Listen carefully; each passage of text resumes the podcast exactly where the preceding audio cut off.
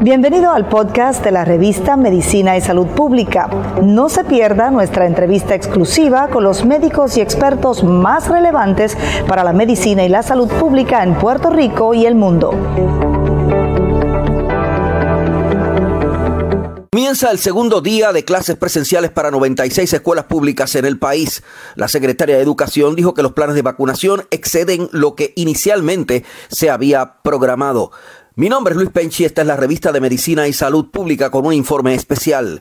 La secretaria de Educación, doctora Elba Ponte, dijo que 96 escuelas finalmente fueron las que arrancaron de 133 certificadas preliminarmente o finalmente para el inicio de clases. La secretaria dijo que algunas de las escuelas certificadas pidieron más tiempo para ajustar el protocolo y comenzar las clases presenciales.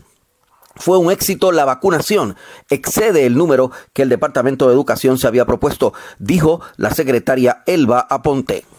Así que para mí me complace que decir que estuvimos reclutando 480 conserjes adicionales y, y 384 guardias de seguridad para este, este proceso y que también pudimos superar las expectativas de la vacunación. Había 55 mil eh, proyectados para vacunar entre empleados de educación y empleados de los colegios privados y superamos esa expectativa y tenemos transportistas vacunados y otra población eh, este, que incluye la comunidad escolar.